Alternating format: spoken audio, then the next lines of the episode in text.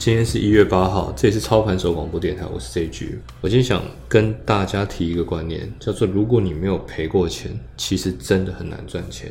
我记得我曾经跟很多人提过，我在股市的第一笔交易是融资跟单来的，而且我当时跟单的对象是网络上真的是非常非常有名的所谓的高手。那一般人会觉得什么样的是高手呢？第一，他一定有在报名牌；第二，一定有人喊准。第三，他一定动不动就在分析线图，这个是非常非常正常的股市新手对一个是不是高手的判断方法。一般股市新手没办法去了解所谓的策略是什么，也就是所谓的我常强调买进或卖出的方法嘛。基本上就是看它准不准而已。那我当时是跟大家一样，面对那种一下准又好像不准的名牌呢，我虽然半信半疑，但他是高手，有钱赚，当然不要等待，所以我就把钱给压进去。但最后的结果，大家一定知道我停损了，而且因为融融资的关系，停损的让我感觉非常非常的痛苦。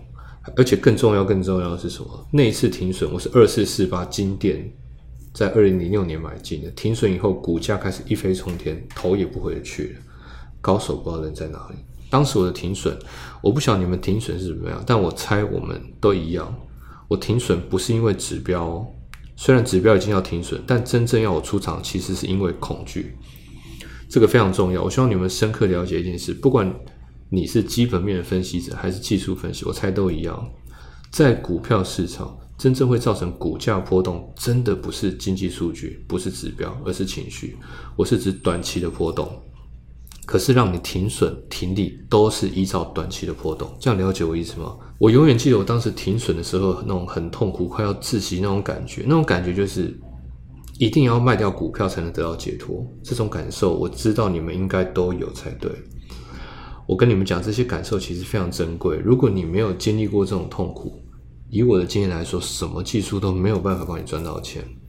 也就是说，我我简单说，如果我现在教我女儿操盘好了，她还很小，她就算已经懂股票，什么 K 线都看得懂了，但她就是没赔过钱。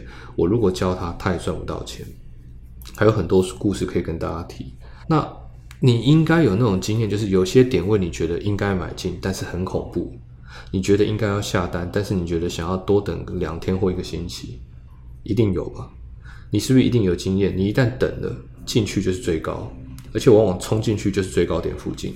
其实举一个很简单的例子，你去看看，在二零一八年的十二月三号，十二月三号那天你有没有进场就做多就好了？又或者是你可以检讨一下，你二零一八年是不是常常是在？连涨三天以后的波段，你才开始买进。要克服这件事情，绝对不是靠技术。第一，永远不要担心再不买就来不及。第二，再不买就来不及的股票，全部都不适合你买进。这样了解吗？两句话：永远不要担心再不买就来不及。第二句话：如果是不买就来不及的股票，不适合你买进。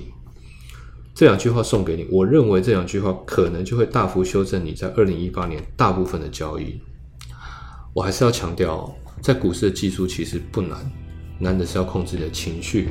而控制情绪不是靠本能去压抑，是你要知道股价运作的原理。